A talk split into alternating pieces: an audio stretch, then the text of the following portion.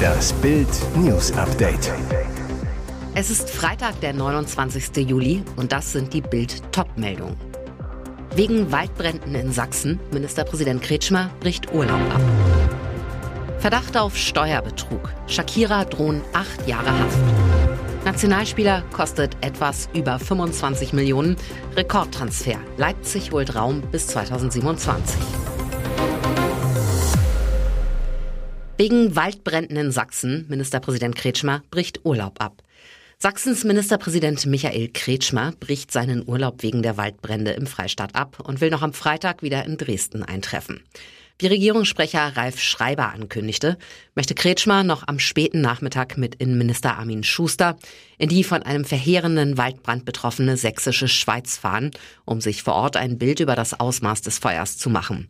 Feuerwehr und Katastrophenschützer werden seit Tagen im Elbsandsteingebirge von einem Brand in Atem gehalten. Ein zweiter wütet an der sächsisch-brandenburgischen Landesgrenze. Verdacht auf Steuerbetrug. Shakira drohen acht Jahre Haft. Ärger für Superstar Shakira. Hat die Sängerin Steuern hinterzogen? Das werfen die spanischen Behörden der Kolumbianerin vor. Es geht um riesige Summen. 14,5 Millionen Euro soll Shakira laut Medienberichten von 2002 bis 2014 zu Unrecht nicht versteuert haben. Im schlimmsten Fall könnte sie nun dafür sogar ins Gefängnis kommen. Die spanische Staatsanwaltschaft fordert nun eine achtjährige Haftstrafe für die Ex von Gerard Piquet, die in Barcelona lebt. Auch eine Strafzahlung von 24 Millionen Euro soll Shakira leisten. Die weist jedoch die Schuld von sich. Laut eigener Aussage habe sie in der angegebenen Zeit hauptsächlich auf den Bahamas gelebt. Wo der Popstar wirklich seinen Wohnsitz hat, der steuerrechtlich natürlich entscheidend ist, gilt es jetzt unter anderem vor Gericht zu klären. Eine Einigung lehnte Shakira jedenfalls ab, warf der Staatsanwaltschaft Verletzung ihrer Rechte und unlautere Methoden vor. Wann ein möglicher Strafprozess beginnen soll, ist noch offen.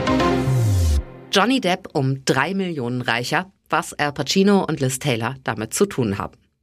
Gerade erst wurden Johnny Depp rund 10 Millionen Dollar Schadenersatz im Verleumdungsprozess gegen seine Ex-Frau Amber Hart zugesprochen.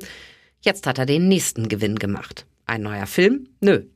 Der Schauspieler hat für mehr als drei Millionen Euro von ihm angefertigte Kunstwerke verkauft. Dabei handelt es sich um insgesamt 780 Porträts von Superstars wie Bob Dylan, Keith Richards, die verstorbene Hollywood-Legende Elizabeth Taylor und Schauspieler Al Pacino.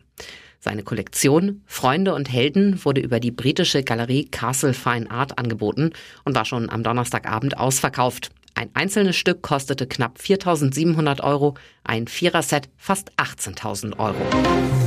Nationalspieler kostet etwas über 25 Millionen. Rekordtransfer, Leipzig holt Raum bis 2027 und Angelino geht nach Hoffenheim. Jetzt ging es doch ganz flott. Der Wechsel von Hoffenheims Abwehrstar David Raum zu RB Leipzig ist fix. Auch Sky berichtet über den Transfer. Nach Bildinfos zahlt Leipzig etwas über 25 Millionen für den 24-jährigen Nationalspieler. Er bekommt einen Vertrag bis 2027 und ist schon am Samstagabend in Leipzig beim Supercup zu Gast, wird allerdings noch nicht spielen. Zudem erfuhr Bild aus der Kabine, Linksverteidiger Angelino wechselt zu Hoffenheim, allerdings als eigenständiger Transfer. Mit Raum angelt sich RB einen der begehrtesten Verteidiger der Bundesliga. Nachdem sich Dortmund intensiv mit dem Spieler beschäftigt hat, aber nicht die nötige Kohle für einen Transfer zusammenbekam, schlug jetzt RB zu. Mit knapp über 25 Millionen Euro ist Raum neuer Rekordtransfer von RB. Raum würde sich auch gehaltstechnisch gleich im oberen Bereich bei rund 6 bis 7 Millionen Euro einreihen.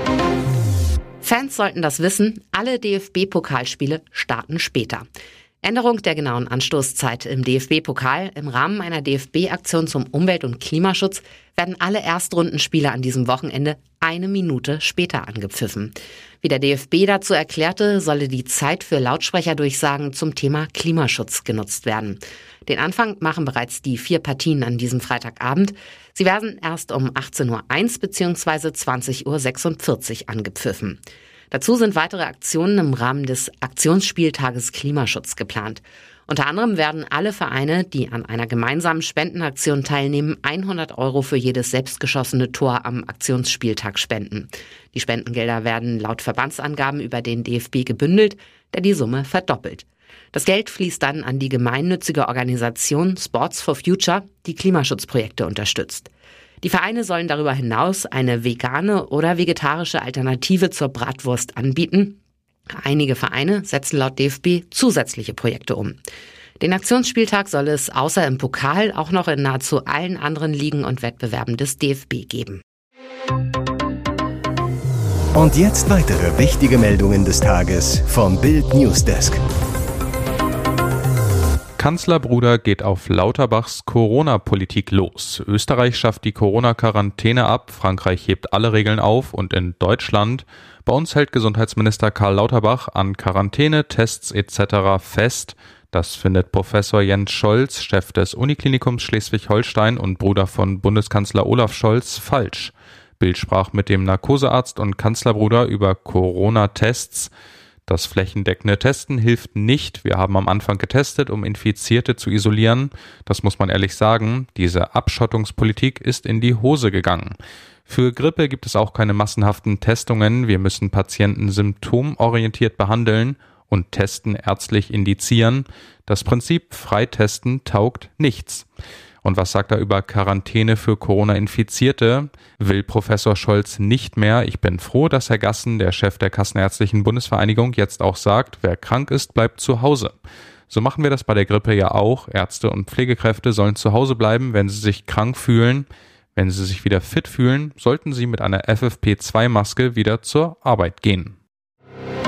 Störer beschimpfen Habeck bei Bürgerdialog. Ungemütlicher Empfang für Wirtschaftsminister Robert Habeck in Bayreuth. Im Zuge seiner Sommerreise wollte Habeck einen Bürgerdialog auf dem Ehrenhof der Stadt abhalten, wollte die große Wirtschaftsministershow inszenieren und traf dabei auch auf eine wütend protestierende Menge und extrem kritische Fragesteller hinter der Absperrung. Die etwa 100 Demonstranten, viele offenkundig aus dem rechten Lager, riefen Lügner, Lügner, hau ab, Habeck weg. Sie trugen Transparente, auf denen Kriegstreiber stand. Habeck, gerade erst von Corona genesen und deshalb leicht heiser, hielt dagegen, rief, das diktatorische Regime von Putin darf nicht obsiegen. Die Ursache der aktuellen Probleme sei der Angriff auf die Freiheit und die Integrität eines Landes. Habeck wolle den Heldenmut der Ukrainer unterstützen und in Richtung der Demonstranten. Die wahren Kriegstreiber sind die, die die Augen verschließen vor Diktatoren, die ein Land überrollen und das noch rechtfertigen. Ihr hört das Bild News Update mit weiteren Meldungen des Tages. Ein Schwarz-Weiß-Video überrascht die Formel-1-Welt. Der viermalige Weltmeister Sebastian Vettel gab seinen Rücktritt aus der Formel 1 zum Ende des Jahres bekannt, auf eine wirre Art. Vettel, der soziale Medien meidet, meldet sich am Montag auf einem extra eingerichteten Instagram-Account an, lädt um 12 Uhr ein Video hoch, in dem er sein Karriereende verkündet. Vettel sagte zu Bild, die finale Entscheidung habe ich dem Team am Mittwoch mitgeteilt. Sie ist in den letzten Tagen gefallen. Dazu geführt habe nicht das letzte Rennen oder die letzten Tage, sondern die Gedanken, mit denen ich mich schon länger auseinandersetze. Vettel hatte in dem Video gesagt, mich der Formel 1 so zu widmen, wie ich es in der Vergangenheit getan habe und es für richtig halte und gleichzeitig ein guter Vater und Ehemann zu sein, passen für mich nicht mehr zusammen. Außerdem setzt sich Vettel für Klimarettung ein, ein Engagement im Widerspruch zu seinem Job im Verbrennerauto. Zwischen Vettels letzten Sieg in Singapur 2019 und seinem Rücktritt liegen 1040 Tage. Aktuell reicht es oft nicht mal mehr für Punkte. Vettel sagt, es ist kein Geheimnis, dass nach so vielen guten Jahren es mir am meisten Spaß macht, zu gewinnen. Der Entschluss für das Aus war relativ kurzfristig offiziell. Bayern-Trainer Julian Nagelsmann darf sein 28,5 Millionen Euro Juwel am Samstag im Supercup noch nicht einsetzen. Nach Bildinformationen hat Matthias Tell noch keine Spielberechtigung für den FC Bayern. Der Rekordmeister wartet noch auf die Genehmigung von der UEFA. Das Problem, das Verbandsgremium tagt nur alle 14 Tage. Für das erste Pflichtspiel am Samstag in Leipzig gegen RB bekommt das 17 Jahre alte Sturmtalent keine Erlaubnis mehr. Der Franzose war am Montag nach München gekommen und für 20 Millionen Euro fixe Ablöse plus 8,5 Millionen Euro mögliche Bonuszahlungen von Stadren verpflichtet worden.